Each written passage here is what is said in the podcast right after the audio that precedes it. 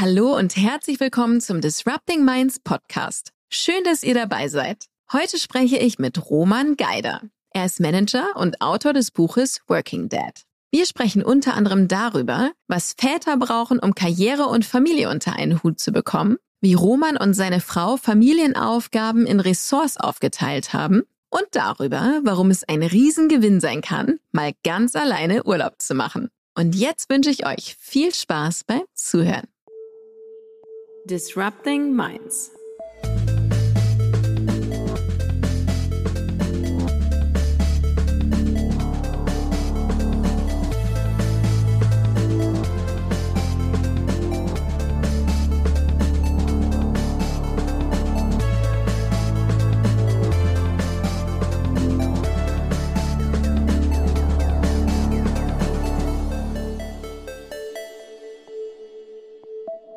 Hi Roman, herzlich willkommen im Disrupting Minds Podcast. Hi Sandra, danke für die Einladung. Ja, sehr gerne. Mensch, das haben wir jetzt auch, haben wir schon von langer Hand geplant, kann man glaube ich sagen. Ein paar Monate waren es doch, ja? Ja, auf jeden Fall. Aber ich freue mich total und ja, würde sagen, lass uns direkt äh, starten. Ja, let's go. Let's go, genau. Erzähl doch nochmal ganz kurz, wer bist du und was machst du? Mein Name ist Roman Geider und ähm, jetzt es ist immer schwierig, mich zu beschreiben, was ich dann eigentlich mache. Aber eigentlich bin ich ähm, Bereichsleiter bei einer großen japanischen Firma äh, für den Bereich 1010 EMEA, also Europa, Middle East und Afrika. Arbeite zusammen mit 160 Menschen äh, in einem großen, ganz tollen Team an Technologie und Tech. Und ähm, letztes Jahr habe ich ähm, drei Bücher veröffentlicht, zwei als Co-Autor und eins als ähm, Autor. Und damit äh, tue ich jetzt so ein bisschen auch, ähm, was mein, was das Speaking angeht, rum. Ja, sehr cool. Ich freue mich total gleich vor allen Dingen in das eine Buch einzusteigen. Wir, wir beide haben eine große Gemeinsamkeit und zwar, dass wir Eltern von Zwillingen sind. Und wir können das Kind auch schon beim Namen nennen, also das Kind in diesem Fall das Buch Working Dad. Ähm, super, super cool. Ähm, bin ich äh, natürlich auch aus eigenem Interesse, aber äh, schon sehr gespannt, gleich mal ähm, zu erfahren, wie es eigentlich dazu kam und wie da so die Resonanz war und so weiter. Bevor wir das machen, kommen wir noch mal ganz kurz zu unserer Warm-up-Anekdote. Erzähl mal, was, was war denn für dich dein aufregendster oder besonderster Bühnenmoment, den du so in letzter Zeit hattest? Also der, der aufregendste Moment ähm, glaube ich, der war letztes Jahr im Juni. Ähm, da war ich bei Audi zu Besuch und, und durfte scharf sprechen, also noch vor dem Buch, ähm, zum, zum Thema Unternehmenskultur, aber auch ein bisschen äh, Vereinbarkeit von Karriere und Familie. Und ähm, da war für den nächsten Tag aufgestuhlt für die komplette Betriebsversammlung, für die erste ähm, quasi in Ingolstadt äh, für die erste nach Corona. Das heißt, da waren 4000 leere Plätze und äh, die Bühne, die Stage war schon genau die gleiche wie für die Vorstände vorbereitet und ich darf, durfte da oben im Panel stehen und über Vereinbarkeit von Beruf und Familie sprechen und habe da über dieses Meer von leeren Stühlen geguckt. Das war ein ziemlich komisches Gefühl. Alles mit Kameras und gestreamt äh, ähm, für die Audi-Belegschaft. Aber es war ein komischer Moment, einfach auf diese leeren Stühle dann zu gucken. Oh das glaube ich. Ich meine, 4000 ist ja auch mal außergewöhnlich viel dann, wenn es so bestuhlt ist. Das ist riesig, aber Ingolstadt ist natürlich viel größer. Das war natürlich ein Mini-Teil der Belegschaft, die da live dabei sein konnten dann am nächsten Tag. Aber es ist halt einfach ein super äh, stranges Gefühl, wenn man dann quasi auf die leeren Sitze guckt und dann über was, was über Vereinbarkeit erzählt und dann, aber trotzdem wurde dann mit drei oder vier Kameras gestreamt. Ähm, das war dann schon echt wirklich, wirklich ein spannender Moment. Es gibt noch einen anderen Bühnenmoment, aber der war eher so mit 17. Das war. Erzähl, den möchten wir alle wissen. Ja, ja, ich durfte mal bei einem Theaterstück äh, mitspielen. Das war damals in Heidenheim, wer, wer Heidenheim kennt kennt, kleine Provinz, aber es waren trotzdem 600 äh, geladene Gäste auf so einer Burg oben und die hatten niemand, der bei Sommernachtstraum so einen alten Mann spielt und ähm, der dann quasi da durch den Wald läuft. Und das durfte ich dann schön geschminkt machen. Deswegen ähm, habe ich immer noch so ein paar Shakespeare-Anekdoten im Kopf, die ich, die ich nicht mehr loswerde. Manchmal nachts aufwachen und immer noch träumen, weil ich den Text ähm, lernen musste. Wow. Das äh, finde ich auch immer erstaunlich, wie man manchmal so Texte, die man auch in der Schulzeit lernen musste, wie sich das so, wie sich das so einbrennt tatsächlich. Ne? Und ähm, warst du, hast du dann aber nicht beschlossen, die Schauspielkarriere einzuschlagen? Nee, das war ein Musical und das war, und die haben mich dann noch gezwungen, da vorzusingen. Das war ein schrecklicher Moment, aber das musste ich dann nicht auf der Bühne machen. Okay. Ähm, und habe dann, und hab dann dort auf der Bühne, glaube ich, nur einen Satz gehabt. Der, ähm, wo kommt nur diese milde Eintracht her, dass fern vom Argwohn Hass beim Hasse schläft? Wow. Wie gesagt, so. Das ist das Einzige, was hängen geblieben ist. Ja, nicht schlecht. Mehr musste ich nicht machen und ein bisschen durch die, durch die ähm, über die Bühne wackeln mit einem mit einem Krückstock. Ähm, das Interessante ist, es gab ja noch keine äh, Smartphones zu der Zeit. das heißt, es ist auch äh, immer noch auf VHS und ich glaube ich nicht, dass ich es digitalisieren werde, nicht, dass es noch irgendwann im Internet. falls es mal irgendwo auftaucht, äh, werden wir uns das natürlich angucken. Ja, Denk vielen Dank fürs, vielen Dank fürs Teilen. Roman, wir kommen schon zu unserer ersten Kategorie. Brennstoff. Was ist dein persönlicher Brennstoff? Also was treibt dich um? Was treibt dich an? Was bewegt dich? Also im, im Moment natürlich, du weißt, als Papa von Zwillingen treibt dich ganz schön viel an, zum Beispiel deine Kinder. Ähm, mhm. Jetzt die Tage bin ich allein zu Hause mit den Kids und dann natürlich das morgens fertig machen. Ich mache das nicht zum ersten Mal, aber es ist trotzdem immer wieder eine Herausforderung auf eine Deadline, wenn ich dann anfange zu arbeiten irgendwie ähm, um halb neun, neun da alles fertig zu kriegen, die Kinder äh, die Zähne zu putzen und dann wirklich auch in den Kindergarten zu kriegen und dann alles über den Tag auch zu schaffen. Ähm, das treibt mich natürlich jeden Tag an, aber es gibt natürlich auch andere Themen, wie dass man zum Beispiel, wie auch im Buch, ähm, als Führungskraft natürlich auch aktiver Papa sein kann, auch mal ähm, für die Kinder unter der Woche auch mal da sein kann.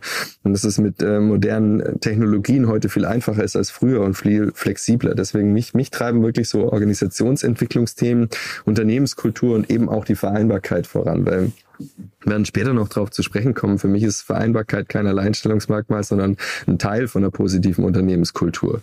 Also immer wenn die Leute denken, so ähm, Vereinbarkeit möglich machen, da braucht man erstmal eine positive, wertschätzende, feedbackorientierte Unternehmenskultur und eine Führungskultur, sonst funktioniert das alles nicht. Und das treibt mich am allermeisten an. Neben den Themen, die ich natürlich operativ in meinem Job auch habe. Ja, total, finde ich total spannend. Da passiert ja gerade ein großer Wandel in, den Köpfen vieler Menschen. Na, nicht bei allen, glaube ich. Aber wie kam es, äh, lass uns vielleicht mal mit deinem Buch direkt starten. Wie kam es dazu? Und erzähl mal ganz kurz, worum geht's überhaupt? Witzigerweise ähm, bevor wir drüber reden, um was es geht, war es wirklich der Podcast. Also wir sind heute in einem Podcast, aber es war der Podcast damals, der Working Dead Podcast, ähm, der durch Marius Kosabe ins Leben gerufen wurde.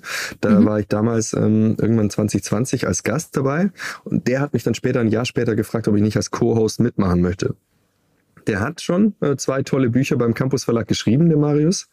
Und damals kam dann der Campus Verlag auf den Marius zu und meinte, hey, möchtest du vielleicht ein Buch über Vereinbarkeit und Karriere schreiben? Dann hat er gemeint, der kein ich habe schon zwei Bücher, ich bin durch damit, aber ich glaube, der Roman, der, wird, der würde gut passen.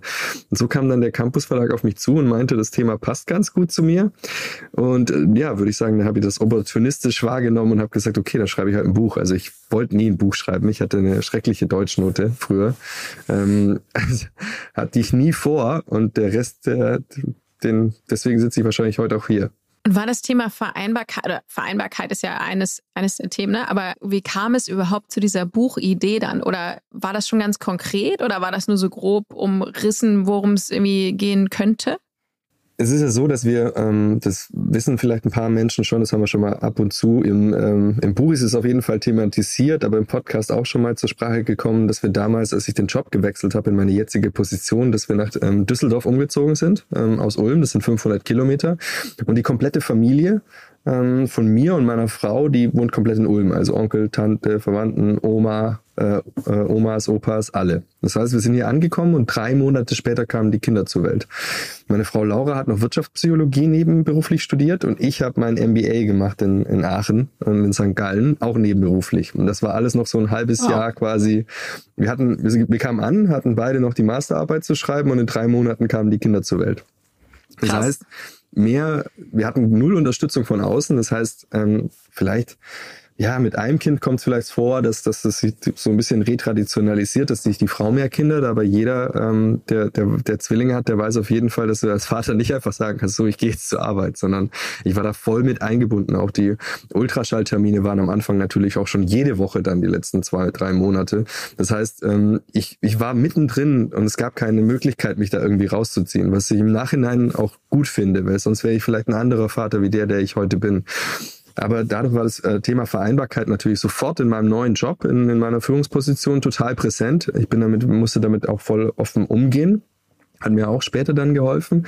Aber es ging einfach nicht anders. Ich musste es ja hinkriegen, quasi Papa zu sein und ähm, für die Familie da zu sein und gleichzeitig Führungskraft zu sein. Und deswegen war das eigentlich schon immer ein relativ präsentes Thema für mich, mit dem ich auch gar nicht ähm, hinterm Berg gehalten habe. Also ich habe da auch mit der mit den äh, Teams bei uns viel drüber gesprochen, was mich in der Zeit bewegt hat und habe dann ähm, Mitte 2019 das erste Mal was darüber auf LinkedIn gepostet. Ich war schon seit, ähm, keine Ahnung, sieben Jahren auf LinkedIn, weil ich es früher beruflich viel genutzt habe, weil ich in den USA ähm, war und ähm, an, an Sales-Kontakte in den USA ranzukommen, war damals ähm, gar nicht anders großartig möglich von Deutschland aus. Deswegen habe ich das relativ viel genutzt und ich glaube, ich kann niemand außer mir, der bei LinkedIn war. Jetzt ist das ja ein bisschen anders. Aber habe dann 2019 darüber geschrieben, ähm, was mich umtreibt und was mir geholfen hat, eben ähm, den Beruf und die Karriere zu vereinbaren und dass ich fest davon überzeugt bin, dass beides geht. Und das ist dann total explodiert. Du meinst äh, Familie und Karriere zu vereinbaren? Genau, als Vater.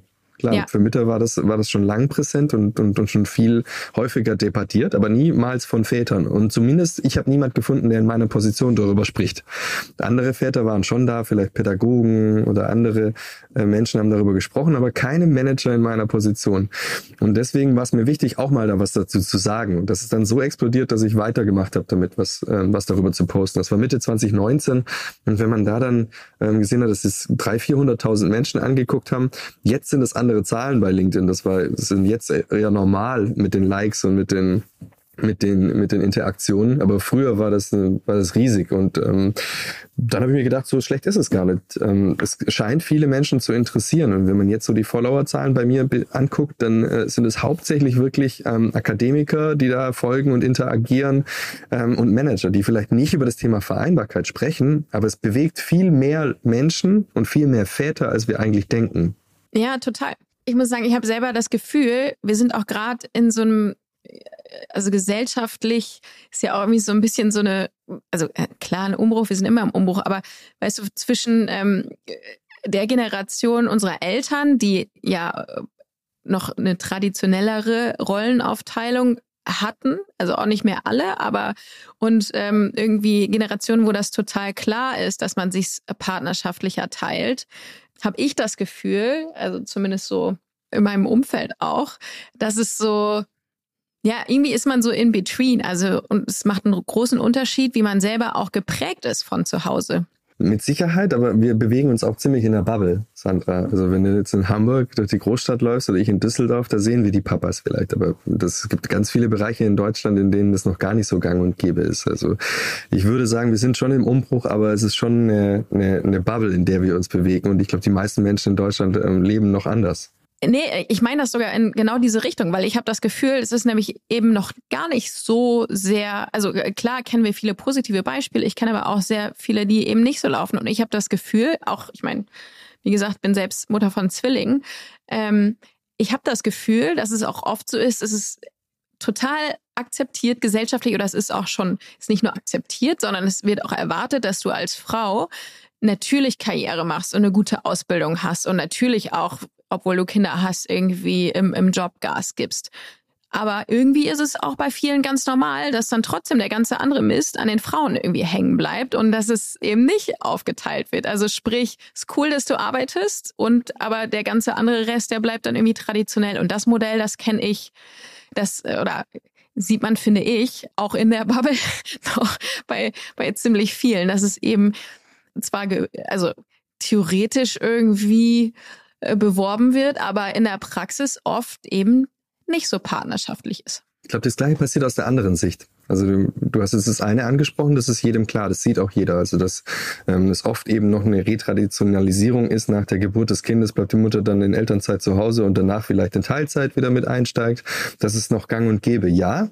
Aber gleichzeitig ist auch dieses, diese Erwartungshaltung, dass die Väter einfach arbeiten gehen, Versorger sind, und eben auch nicht um halb vier nach Hause gehen und mal die Kinder holen. Das ist genau das Gleiche, was sich, ähm, was sich manifestiert hat. Also du als Frau sollst natürlich Karriere machen quasi, aber auch dich gleichzeitig um die, ähm, um die, äh, um die Kinder kümmern. Aber von, Vater, von Vätern wird genau dieses gleiche ähm, Leitbild quasi erwartet. So jetzt, du musst immer noch der Versorger, der Starke, du musst immer noch das Geld nach Hause bringen.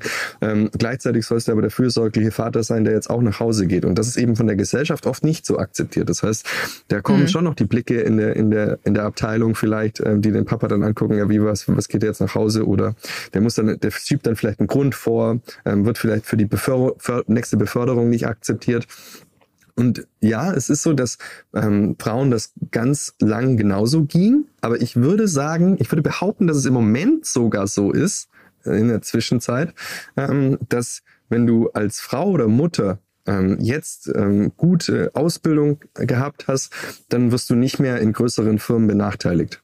Mhm. Wobei du aber als Vater denke ich, noch benachteiligt wirst. Also, dass du, dass es mehr akzeptiert ist, dass du als Mutter Karriere machst, als als Vater, wenn du sagst, ähm, ich gehe jetzt die Kinder mal abholen oder ich bleib morgen zu Hause, wenn die Kinder krank sind. Und dann ist nämlich so, dass der Vater nämlich dann in der, in der Bredouille ist und erklären muss, warum er denn nicht mehr so motiviert ist. Und ich glaube, dass jetzt heute, Gott sei Dank, die Frauen dann ähm, ein bisschen in manchen Bereichen einen Vorteil haben, was auch fair ist. Ja, wahrscheinlich, weil man schon länger drüber spricht. Und das ja. finde ich, finde deine Perspektive total spannend. Das ist natürlich auch klar. Es braucht ja viel mehr als jetzt nur eine also familieninterne Aufteilung zu haben, sondern es ist ähm, da kommt die Gesellschaft dazu, völlig richtig. Ich meine, ich kriege immer zu viel, wenn es irgendwie heißt, so ja, da ist ja toll, dass der Papa mithilft oder dass der ja, Papa genau. auf die Kinder aufpasst. So, oder nee. was abnimmt, also der, ja, an der genau. Mutter was abnimmt, als ob es nicht genauso seine Aufgabe wäre. Oder unterstütze. Nee, man, du unterstützt nicht, es sind deine Kinder und es sind, äh, oder es sind seine, also je nachdem aus welcher Perspektive. Aber das finde ich total, das ist echt ein, eine, eine Mindset-Thematik irgendwie, ne? Und die, ähm, das finde ich total interessant, weil man sieht es natürlich, also ich sehe es natürlich viel aus meiner eigenen weiblichen Perspektive, aber du hast völlig recht. Es ist natürlich auch sowohl in Unternehmen als auch gesellschaftlich ist natürlich auch die Rolle des Vaters eine, die irgendwie im, im Wandel ist. Und solange das noch so ist, dass eben es immer heißt, so, das, das ist ja ganz toll, dass du auch mithilfst, ist es einfach eine, ähm, auch noch total antiquierte Sichtweise und ich glaube, da sind, ist wahrscheinlich auch noch viel zu tun. Und in Unternehmen bestimmt auch. Also das kann ich mir, das kann ich mir total denken, gerade in größeren Unternehmen, dass da groß geguckt wird, wenn dann Väter sagen, so jetzt muss ich aber irgendwie mich um das kranke Kind kümmern oder zum Arzt gehen oder was auch immer. Was, was braucht es denn aus deiner Sicht, damit wir da weiterkommen? Weil es ist ja, das sind ja immer alles boah, solche, das ist ja nichts, was wir von heute auf morgen irgendwie ändern können, sondern das, das dauert ja, bis es in den Köpfen irgendwie drin ist. Wo kann man es anpacken? Also das Gute ist ja, dass solche Maßnahmen sowieso beiden helfen. Also dass ich, ähm, ich habe mal auch äh, Verena Pauster ähm, auf, hinten auf dem Buch draufstehen und ähm, sie hat auch gesagt, es braucht halt beides. Es braucht halt ähm, Väter, die sich ähm, gesellschaftlich akzeptiert um ihre Kinder kümmern dürfen, genauso wie Frauen in Vorständen. Weil das sind zwei Seiten der gleichen Medaille. Also du kannst nicht ähm, Frauen fördern und Väter vergessen, kommt mal klar damit quasi und denken, ähm, dass es dann bei Frauen genauso weitergeht. Weil irgendwo müssen die Kinder hin. Also wenn man sich's aufteilt, dann sind sie aufgeteilt, aber wenn die alle Frauen Vorstände sind und die Männer auch immer noch ihren Karriereweg machen müssen, so wie früher, dann bleiben die Kinder auf der Strecke. Also Klar, man kann es komplett outsourcen, aber das glaube ich auch nicht der Weg, ähm, jetzt ähm, quasi die Kinder dann die ganze Woche von der von dem oder der Nanny äh, äh, betreuen zu lassen. Von dem her braucht es ein Umdenken in, in Unternehmen, dass man wirklich Elternangebote schafft, die für Eltern sind. Und ich Viele werden jetzt sagen, ja, wir haben doch Elternangebote. Wenn man dann aber reinguckt, sind es Angebote für Mütter. Also letztens wieder einen netten LinkedIn-Post gesehen, ich würde die Firma nicht erwähnen, weil es eigentlich eine tolle Firma ist, die dann schreibt, oh, wir haben mal wieder die äh, Eltern eingeladen, die gerade in Elternzeit sind. Schreiben dann in den Text auch Väter, aber im Bild sind vier Frauen mit vier Kinderwägen mit, mit Kindern drin. Und ja, äh, wo Eltern draufsteht, muss halt Eltern drin sein. Und was ähm, auch noch ziemlich wichtig ist, dass ähm, die Führungskräfte das vorleben. Das heißt, wir haben ähm, heutzutage noch immer das ähm, Problem, dass wir zwar Führungskräfte haben, die das Ganze akzeptieren, also Männer zum Beispiel auch, aber auch Frauen, die sagen, ja klar, hol deine Tochter oder deinen Sohn um halb vier ab, macht nichts. Also ich bin da völlig dafür, Vereinbarkeit ist mir wichtig. Gleichzeitig ist es aber so, dass sie es selber nicht tun. Und das ist dann ein Problem, weil ähm, erlauben oder ähm, akzeptieren ähm, ist nicht das gleiche wie Vorleben. Ähm, laut einer Studie von A.T. Kearney, die ich auch im Buch benutzt habe, ähm, glauben 76 Prozent ähm, der Belegschaft daran, dass Vereinbarkeit möglich ist, wenn die Vorgesetzten, sowohl männlich als auch weiblich, das Ganze selber vorleben. Selbst in Elternzeit gehen, selbst die Kinder abholen, selbst mal zu Hause bleiben, wenn die Kinder krank sind. Wenn, wenn die das nicht tun und es quasi nur akzeptieren oder erlauben, dann glauben nur 13 Prozent an, an Vereinbarkeit im Unternehmen. Dazu kommt auch noch, dass die, sagen wir mal, High Potentials in Unternehmen dann einfach auch sagen, Mütter sowie Väter, ja, dann mache ich das auch nicht, weil meine, mein Vorgesetzter oder meine Vorgesetzte, die macht das nie, sagt aber, das ist okay, aber ich mache es nicht, weil ich will ja mal die gleiche Position haben. Das heißt, vorleben und, und daran hakt es eben noch. Es akzeptieren sehr viele Unternehmen und sagen, hey, das fördern wir, das ist toll, aber die Führungskraft selber tut's dann nicht. Und dann haben wir, dann haben wir das Problem, dass es dann nicht aufgeht. Ja, und am Ende ähm, ist natürlich auch immer die Frage, ja, steht es irgendwo auf der Website oder im Intranet so, dass das irgendwie total, äh, dass das kein Problem ist und aber hintenrum hast du irgendwie das Gefühl, das schadet doch deiner Karriere. Also so wie Greenwashing so auf Vereinbarkeitsebene eine vorgehaltene Hand, das sagt natürlich auch kein Vater öffentlich, aber ich hab, natürlich durch das Buch kommen natürlich sehr, sehr viel, viele Väter auf mich zu, die mir dann auch erzählen, sowohl positive als auch negative Geschichten. Und da sind Geschichten dabei, die haben gesagt, hey, ich, ähm, ich möchte Elternzeit nehmen. Da hat der Chef oder die Chefin ganz klar gesagt, ja, dann brauchst du aber nicht denken, dass du nächstes Jahr noch Abteilungsleiter wirst, oder? Dann, dann war's das. Dann bist du da raus. Also kannst du ja, schon Wahnsinn. machen, aber du musst halt überlegen. Und das sagen die natürlich nicht öffentlich, äh, weil traut sich natürlich auch keiner. Aber seit ihr äh, Podcasts wie Boys Club kann man sich überlegen, wie es in manchen Firmen aussieht. Mhm. Was ist dein Rat für junge Väter oder werdende Väter, um sich da auch ähm, besser zu, zu positionieren und aber auch abzusichern. Weil natürlich will ja keiner, das ist ja auch, geht ja auch um die Existenz irgendwie, möchte natürlich auch keiner seine Karriere aufs Spiel setzen, aber natürlich ja auch das Familienleben vernünftig und glücklich auf die Reihe bekommen. Die erste Frage dabei ist mal, was ist Karriere? Karriere ist super individuell, genauso mhm. wie Erfolg. Das heißt, du musst dir erstmal Gedanken machen, ganz egal, ob du jetzt Mutter oder Vater bist, was bedeutet denn Erfolg überhaupt für dich?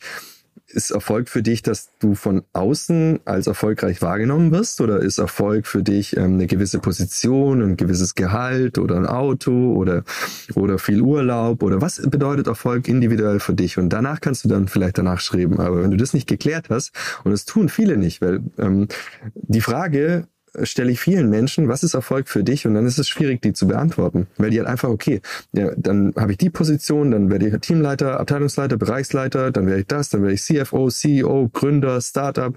Aber niemand macht sich überlegt, macht sich die Gedanken, was bedeutet Erfolg und wann ist vielleicht auch genug? Und dann kannst du natürlich auch ganz andere Karriereentscheidungen auf dem Weg quasi treffen. Hm. Was bedeutet jetzt oder aber auch vielleicht dann vor ein paar Jahren denn Erfolg für dich? Es ändert sich natürlich auch immer. Also ich habe im Buch auch so ein, so ein, keine Ahnung, so ein Tool, zum Beispiel das Ikigai beschrieben. Das kann man auch immer wieder machen, weil die was für mich Erfolg bedeutet, hat sich natürlich auch mit den Kindern wiederum geändert. Ich bin immer noch gerne erfolgreich beruflich, aber für mich bedeutet das eher ziemlich viel Selbstbestimmung im, im Job und dass ich mit meinem Team zusammen was bewegen und was verändern kann. Es muss jetzt nicht die Welt retten sein, also man braucht nicht immer auch nur diesen, diesen Purpose, dass, es, dass alles perfekt sein muss außenrum, aber ich möchte für, für mich und für die Menschen um mich herum einen guten Arbeitsplatz ähm, bieten, äh, der, der, der das beste Umfeld für eine Weiterentwicklung bietet, wo die Menschen Menschen äh, sich entfalten können, aber gleichzeitig auch wirtschaftlich erfolgreich sein. Das bedeutet für mich Erfolg und natürlich auch ein, ein Auskommen, dass man sagen kann, ähm, man kann sich das leisten, was man sich wünscht. Und das ist nämlich auch noch mal die Krux. Man, man, man ist in Deutschland ähm, ab einem gewissen Gehalt äh, so, dass man sagen kann, okay, ich kann mir jetzt alles kaufen, ähm, was ich eigentlich machen möchte. Die sechs Wochen Urlaub im Jahr, die ich habe, kann ich ähm, überall verbringen. Aber es ist natürlich ein Unterschied, ob du jetzt in irgendeinen Luxusresort gehst oder zum Campen gehst, ähm, wie wir zum Beispiel immer im Sommer. Und das musst du dir halt auch im Klaren sein. Wann, wann ist, weil für manche Menschen, glaube ich, ist, wenn du da ähm, wenn du das nicht überlegst, dann ist, dann ist es vielleicht nie genug. Und dann hast du vielleicht auch die Zeit mit deinen Kindern schon, schon vielleicht vergeudet auch. Und ich sage auch nicht ähm, per se, dass man weniger arbeiten muss. Man muss nur anders arbeiten. Und es geht durch heute, durch die Technologien, die wir zur Verfügung haben, auch viel besser als früher. Ja, total. Hattest du zufällig oder bewusst gewählt ein Arbeitsumfeld, in dem du das ähm, für dich flexibel gestalten konntest? Überhaupt nicht. Also ich habe das ja auch an, am Anfang nicht gewusst. Ich habe den Job gewechselt in der Zeit, ähm, als die Kinder quasi unterwegs waren. Das heißt, ich wusste gar nicht, was auf mich zukommt. Aber ich hatte natürlich auch als Führungskraft damals die ähm, die Gelegenheit, das Ganze zu beeinflussen. Und ich glaube, das ist auch wichtig, dass die Menschen verstehen, dass nicht alles einfach so ist, gegeben ist. Das heißt, ähm, wir können die, die, unser Umfeld und unser Arbeitsumfeld auch gestalten. Und nicht nur in meinem Job jetzt als Bereichsleiter, sondern natürlich auch als, als Mitarbeitende, als Mitarbeiterinnen und Mitarbeiter. Wir können, ähm, wir können uns mit anderen Vätern offen über das Thema unterhalten. Das ist so mein erster Schritt, den man im Unternehmen selber machen kann. Ähm, man kann selber auch versuchen, dann seinen Teilbereich, sein Arbeitsumfeld, sein, sein Team dann vielleicht oder sein Unternehmen dann einfach zu verändern. Und das habe ich eben damals gemacht, ähm, aber eher im Hinblick auf ähm, eine positive Unternehmenskultur, feedbackorientiert, psychologische Sicherheit. Weil wenn die gegeben ist und eine positive Unternehmenskultur Kultur herrscht, dann ähm, fangen die Menschen auch an, darüber zu sprechen, was sie, was sie bewegt, also auch was sie privat bewegt. Und dann wiederum machen sie einen besseren Job, weil ähm, wenn ich weiß, ich muss jetzt nicht ähm, irgendwie mir einen halben Tag überlegen, wie ich jetzt meinem Chef oder meiner Chefin sage, dass ich heute früher gehen muss, die Kinder holen, dann nimmt es natürlich tausend Steine vom Herzen, wenn ich, wenn ich einfach hingehen kann und sagen, hey, ich hole nachher die Kiste und, und du hast keinen ähm, blöden Spruch zu erwarten. Das ist psychologische Sicherheit, das ist positive Unternehmenskultur. Und ähm, wir haben auch in den letzten sechs Jahren bei mir im Geschäftsbereich bewiesen, dass es auch ähm, wirtschaftlich erfolgreicher ist, wenn du dich quasi in einem in einer positiven Unternehmenskultur ähm, bewegst.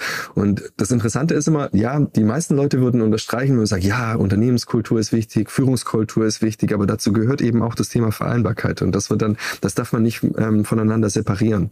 Das geht auch nicht in die eine Richtung. So kann ich sagen, ich möchte jetzt ähm, ähm, Vereinbarkeit in meinem ähm, Unternehmen schaffen, aber habe eine toxische Unternehmenskultur. Das wird nicht, das wird niemals funktionieren. Das geht nur andersrum. Und mhm. eine Sache noch, auf die Frage von dir vorher zurückzukommen ähm, was ich den ähm, Vätern und Müttern raten würde. Ähm, ja, ich würde sagen, äh, beiden würde ich raten, dass sie bold sein sollen, weil ähm, wir haben jetzt, ähm, wenn ich das Buch von Sebastian Detmers ähm, lese, dann haben wir jetzt ähm, die große Arbeitsarbeiterlosigkeit und Sebastian kenne ich auch persönlich ganz gut.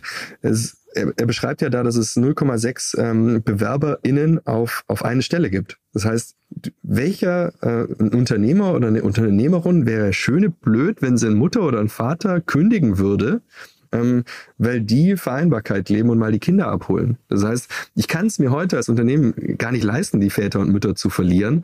Deswegen ähm, können wir da auch ein bisschen selbstbewusster sein, vor allem die Väter. Weil die Mütter machen es ja, weil die es ja jahrelang mussten, weil auch wir Männer und die Gesellschaft haben sie in die Mutterrolle gedrängt. Jetzt sollen sie auch noch beruflich erfolgreich sein, also mussten die das machen. Aber Väter können jetzt ruhig auch ein bisschen selbstbewusster sein und sagen, hey, ich hol morgen die Kinder um halb vier oder ich bin heute daheim, wenn meine Tochter oder mein Sohn krank ist. Fertig. Also, und wenn dann das Unternehmen sagt, hey, ähm, dir Steine in den Weg legt oder dich beruflich nicht fördert, dann ganz ehrlich, es ist das falsche Unternehmen. Ja, das denke ich auch. Darf ich mal fragen, wie ihr euch als Familie organisiert? Ich meine, ich bin heute allein, von dem her, ich war Sonntagabend, musste ich diese Woche schon los auf einen, auf einen Geschäftstermin, war Montag ähm, bis Dienstag äh, Nachmittag auf einem Geschäftstermin in Süddeutschland, bin dann abends heimgefahren, bin um 23 Uhr hier angekommen wegen Stau und ähm, meine Frau Laura ist selbstständig, die ist morgens um 5 Uhr im Zug nach Luxemburg gefahren. Das heißt, wir haben so, diese Woche war, war so richtig Staffelstabübergabe und dann habe ich die Jungs morgens fertig gemacht und habe ähm, die in den Kindergarten gebracht und das kommt öfters mal so vor. Also es ist nicht einfach, ähm, das irgendwie so hinzukriegen. Das weißt du ja selber. Also bei dir ja auch, ähm, bei dir und deinem Mann.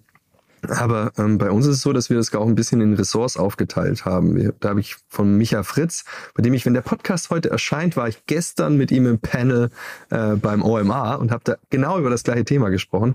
Und die haben das so gemacht und da habe ich mir was abgeguckt. Ähm, ähm, die Ressorts zum Beispiel äh, Essen, das quasi, das ist so mein Ressort. Ich kaufe alles ein, ich ähm, befülle den Kühlschrank neu, ich koche, ich räume ab, ich mache Geschirr. Das heißt auch, wenn Laura mal abends mit den Kindern hier alleine wäre und die würden Abend essen, was gar nicht so oft vorkommt, dass sie allein sind, dann räumt ihr das Geschirr einfach nur in die Spülmaschine, nicht in die Spülmaschine, einfach nur in die oben äh, auf die Ablage. Es sieht manchmal wild aus, aber ich bin dafür zuständig, die Spülmaschine einzuräumen, aufzuräumen, ähm, auch zu gucken, dass alles da ist und zu kochen. Ich koche dann auch manchmal vor für die Kids und für Laura, dass das mein Bereich ist. Laura macht halt dann zum Beispiel Wäsche. Das ist auch ein bisschen stereotypisch, aber sie, das macht ihr mehr Spaß wie Küche. Mir macht Küche mehr Spaß.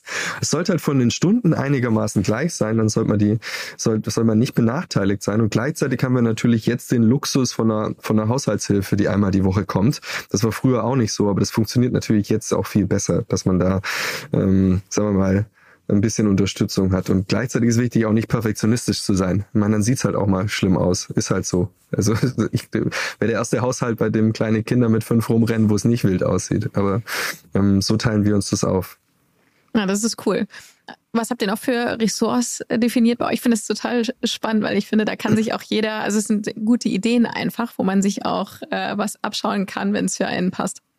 Gesundheit zum Beispiel, also Arzttermine ähm, macht meistens Laura aus, aber die werden dann auch über, an mich übergeben. Zum Beispiel heute Nachmittag ist Lokopädie, ähm, geh mal hin, aber dann kriege ich das quasi ähm, mal, delegiert, wie vom Chef. Also dann äh, genauso, wenn es mal andersrum wäre oder so, wir haben was nicht und ich weiß, dass Laura gerade unterwegs ist, dann ist es einfacher zu sagen, hey, kannst du mal den Haferjoghurt noch mitbringen? Der fehlt im Kühlschrank. Aber der, der Ressort-Zuständige, der quasi, der delegiert auch. Und keine Angst, ich äh, delegiere nicht das ganze, das ganze Küchenzeug dann weg, sondern das ist schon sehr relativ ausgeglichen. Arbeitet mit, ihr mit irgendwelchen Tools? Also damit habt ihr einen gemeinsamen Kalender oder wie organisiert ihr euch?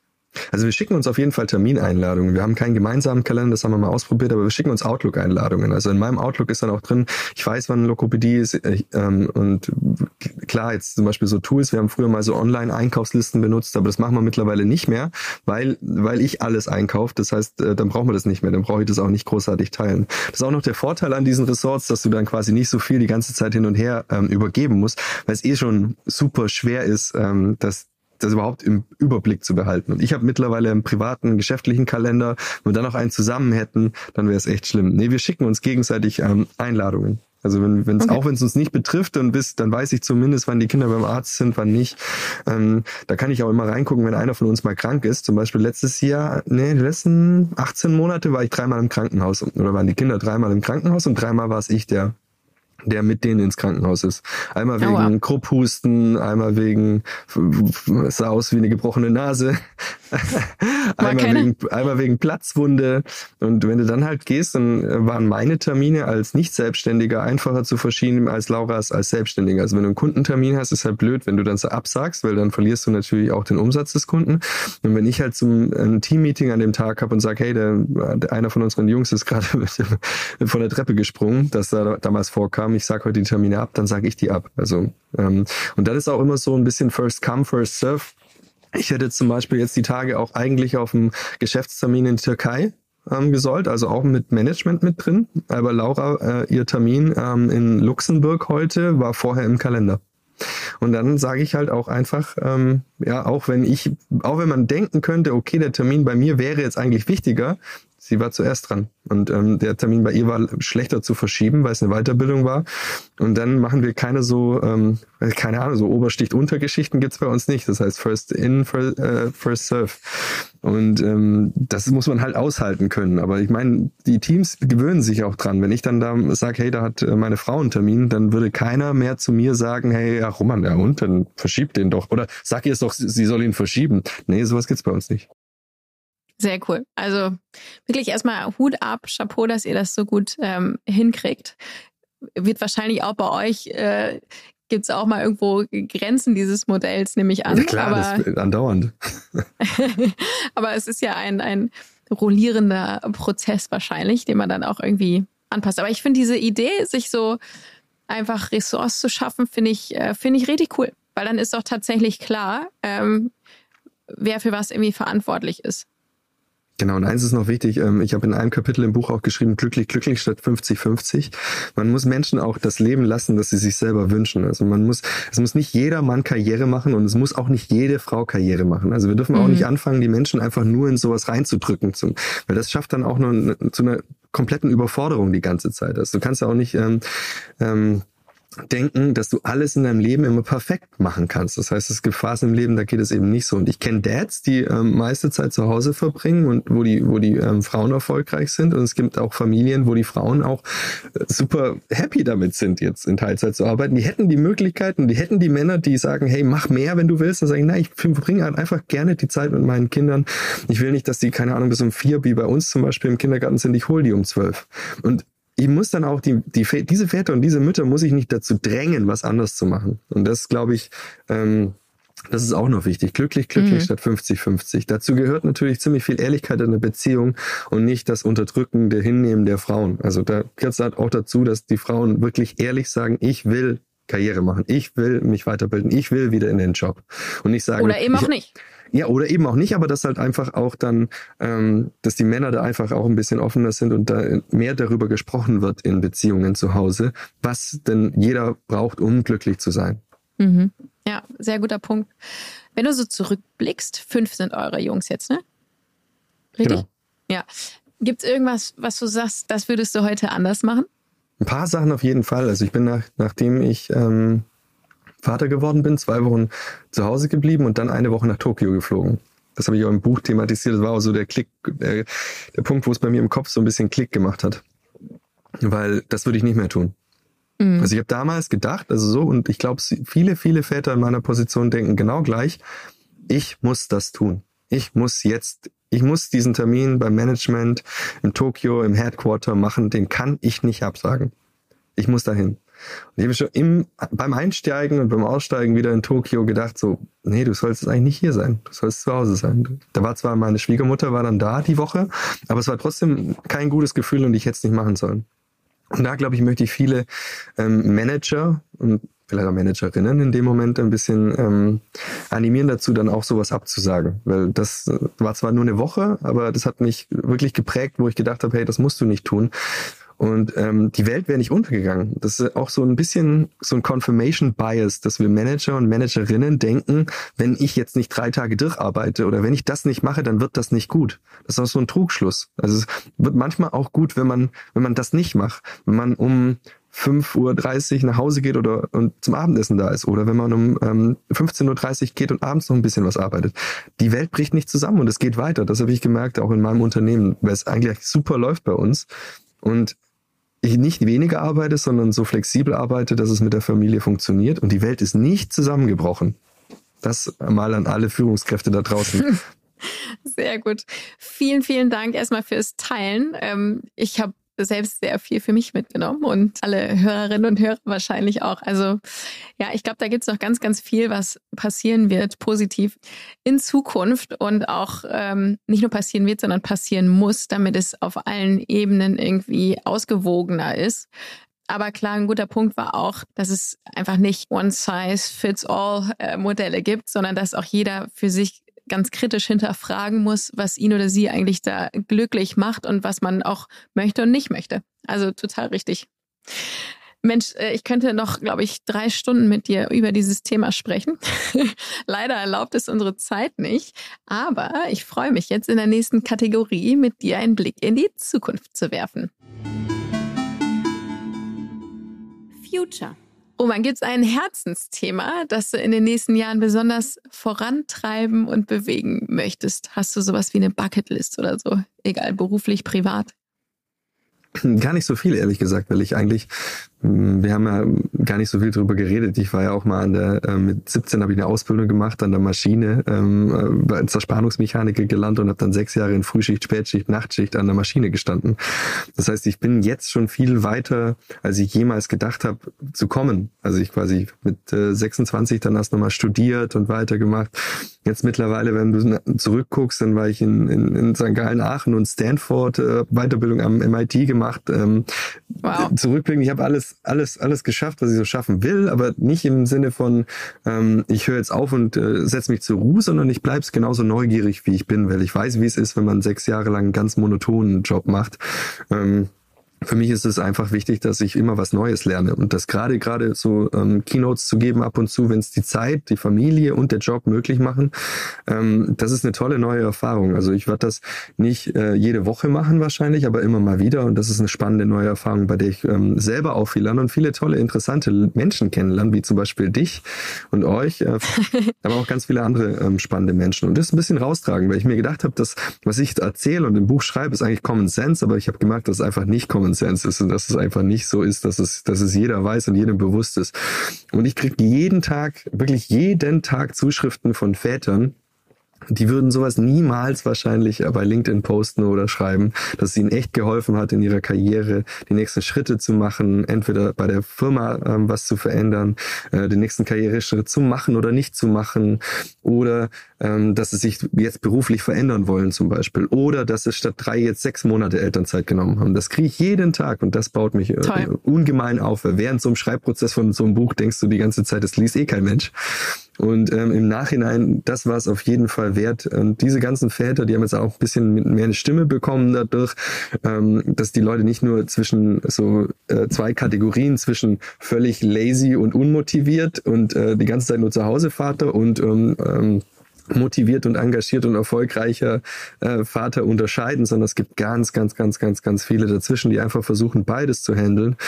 Ähm, und denen konnte ich damit, glaube ich, ganz viel mitgeben und das möchte ich weiterhin tun. Gleichzeitig ähm, ist natürlich auch wichtig zu wissen, dass ich kein Vollzeitautor bin und meinen Job eigentlich auch sehr liebe in der Organisationsentwicklung, im Vertrieb, ähm, in der, in der Tech-Welt.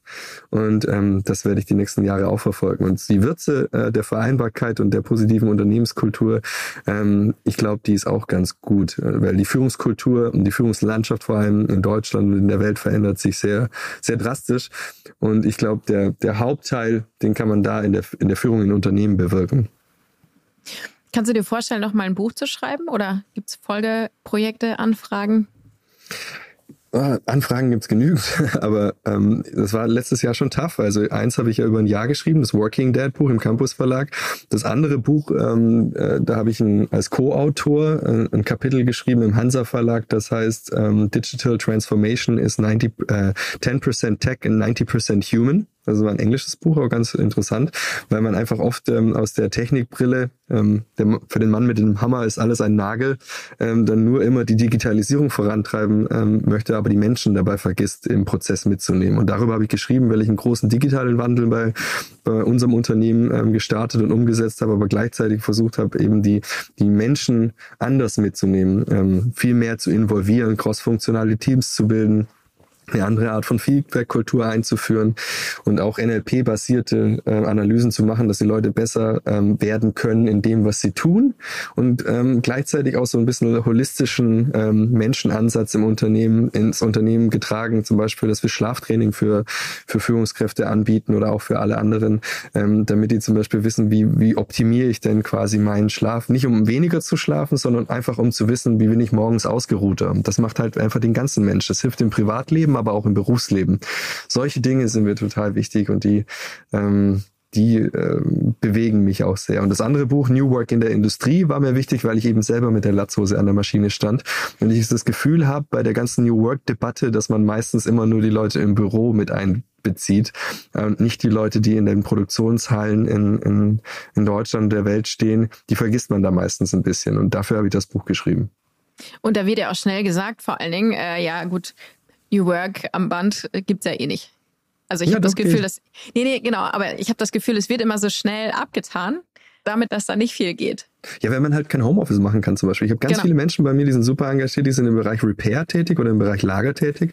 Da hat keiner einen Tag Homeoffice gemacht im, im, im, im, in den drei Jahren Corona. Und die werden halt dann immer komplett vergessen. Und ich glaube, da ist es wichtig auch anzusetzen, dass es da eben auch zum einen technologische Möglichkeiten gibt, aber auch natürlich was, wo die Menschen mitgestalten und ähm, mit bewirken können, wenn man cross-funktionale Teams übers äh, Unternehmen hinweg bildet, wo eben Leute aus der Produktion auch mit dabei sind. Hm.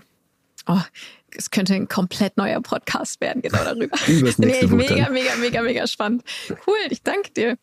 Mensch, wir kommen schon zu unserer letzten Kategorie. Das ist aber auch immer die aufregendste für alle. Und zwar feuerfrei. Feuerfrei. So, wir haben vorhin im Vorfeld schon mal ein paar Nummern aus dem Topf gezogen. Und jetzt kommen die fünf gezogenen Fragen von mir. Bist du bereit? Ja, ich bin gespannt. Ja. Ängstlich. Das, ja, das ist doch gut. Da muss man auch ein bisschen ängstlich. okay, los geht's. Wie viele Stunden Schlaf brauchst du? Boah. Witzig, hatten wir, hast du eigentlich gerade angeteasert vorhin schon mit äh, guter Schlaf. Ich, ich meine eher, wie soll ich das beantworten, ohne äh, wie, so ein, äh, wie, so, wie so ein Digitalisierungsfreak zu klingen. Ich trage natürlich so ein äh, spannendes Band am Arm. Ich weiß ganz genau, wann ich wie viel geschlafen habe und ich schlafe im Durchschnitt so sieben Stunden, 20, sieben Stunden, 30 Minuten. Und die brauche ich auch. Ich merke das ganz brutal, wenn ich weniger schlafe. Und ähm, ist auch ähm, langfristig nicht gut, weniger zu schlafen. Also da könnte ich jetzt auch eine Stunde reden. Ich habe so ein schönes Buch, Matthew Walker, Why We Sleep, letztes Jahr gelesen. Ähm, empfehle ich jedem, das zu lesen. Ähm, da kann man, kann man sehr viel besser machen in seinem Leben. Ich glaube, witzig, dass du es äh, sagst und danke für die Erinnerung. Ich glaube, das hat schon mal in diesem Podcast jemand empfohlen und gesagt, dass es das Schlafverhalten tatsächlich auch äh, echt verändert hat. Das ist total krass. Ich finde es wahnsinnig. Und, und, das andere ist natürlich, wenn man Werbung für andere Podcasts machen darf. Der Podcast von Andrew, Andrew Huberman. Mhm. Huberman Lab ist natürlich für mich auch, ich glaube, das hat sogar letztens auch jemand erwähnt beim, beim anderen Podcast von OMR. Okay. Aber es ist auf jeden Fall mein Lieblingspodcast schon seit zwei Jahren und da sind super spannende Sachen drin.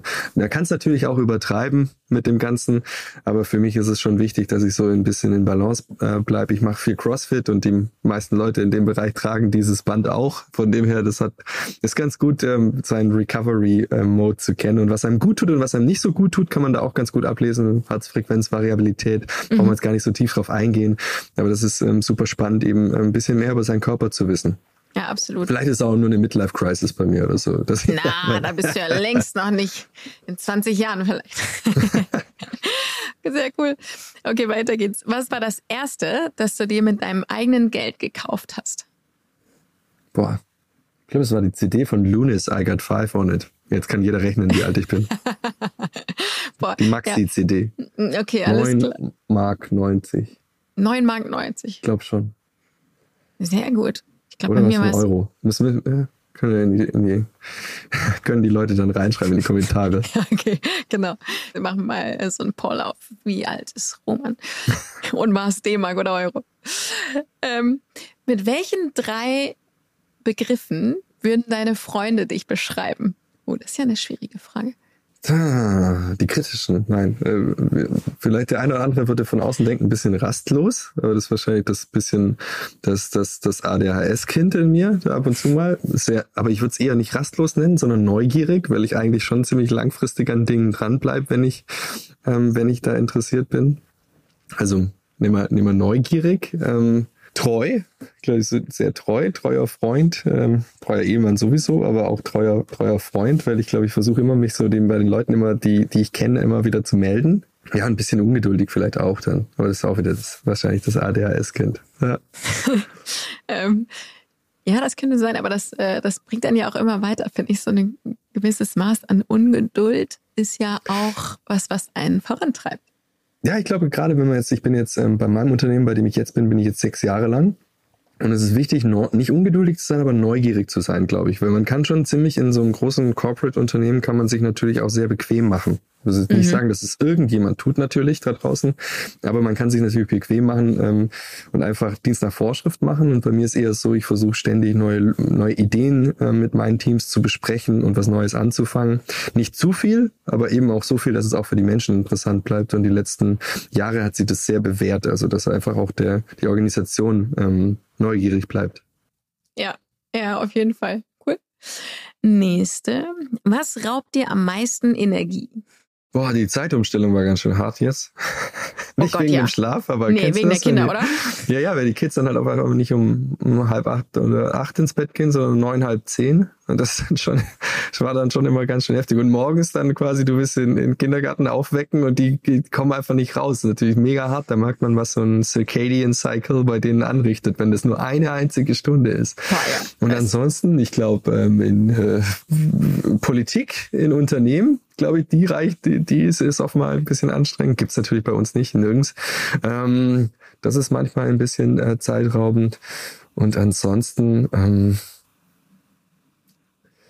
nur ich ändere Dinge meistens, wenn sie mich zu arg aufregen. Manche Dinge muss man akzeptieren, aber ich halte da, ich bin jetzt nicht sehr religiös, aber wie Franz von Assisi, glaube ich, der das gesagt hat, oder ich, ich, äh, ähm, ähm, er gibt mir die Kraft, äh, Dinge zu äh, akzeptieren, äh, wenn sie unabänderbar sind und gibt mir die Kraft, äh, Dinge zu ändern, wenn sie änderbar sind und die Weisheit äh, zwischen den beid zu, beiden zu entscheiden. Wie gesagt, ich bin nicht religiös, aber den Satz, das fand ich ganz gut, dass man Dinge auch beeinflussen kann im Leben. Ja, absolut. Absolut. Ja, sehr cool. Letzte Frage. Boah, die ist aber, ich finde die voll schwierig, aber mal gucken, was du eine Antwort hast. Was, was war das Spontanste, das du in letzter Zeit gemacht hast? Puh, Weißt du, es ist nicht mehr so bist du, spontan, bist du ein bisschen spontaner? Ja, ich bin auf jeden Fall spontan, aber ganz ehrlich, wenn du Zwillinge hast mit fünf Jahren, bist du nicht mehr so spontan. Dann fragen die Leute immer das und das, warst du da und da schon mal in Düsseldorf? Dann habe ich gesagt, nee, ich komme so 500 äh, Meter Radius ums Haus ist so mein, oder ein Kilometer ums Haus ist so meine Hut.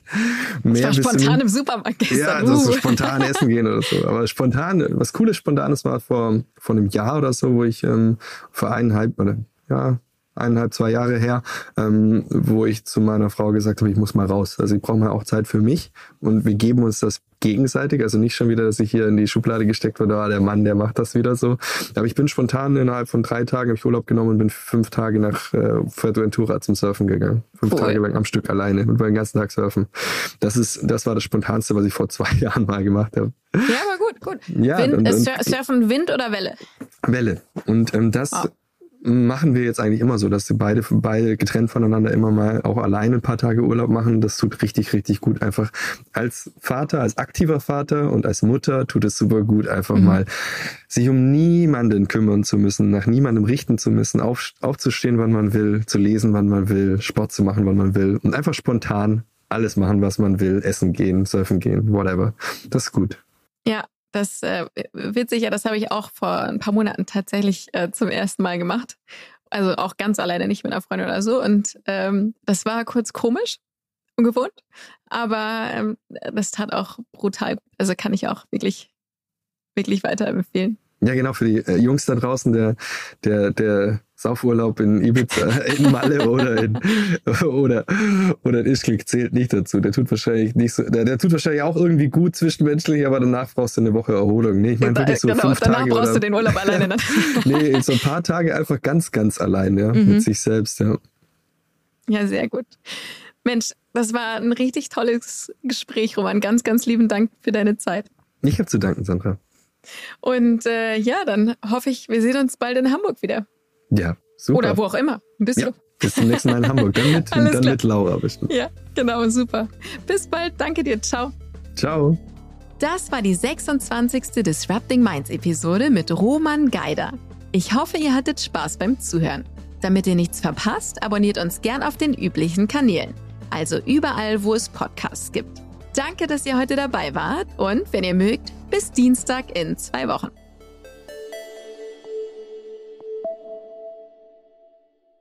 Dieser Podcast wird produziert von Podstars bei OMR.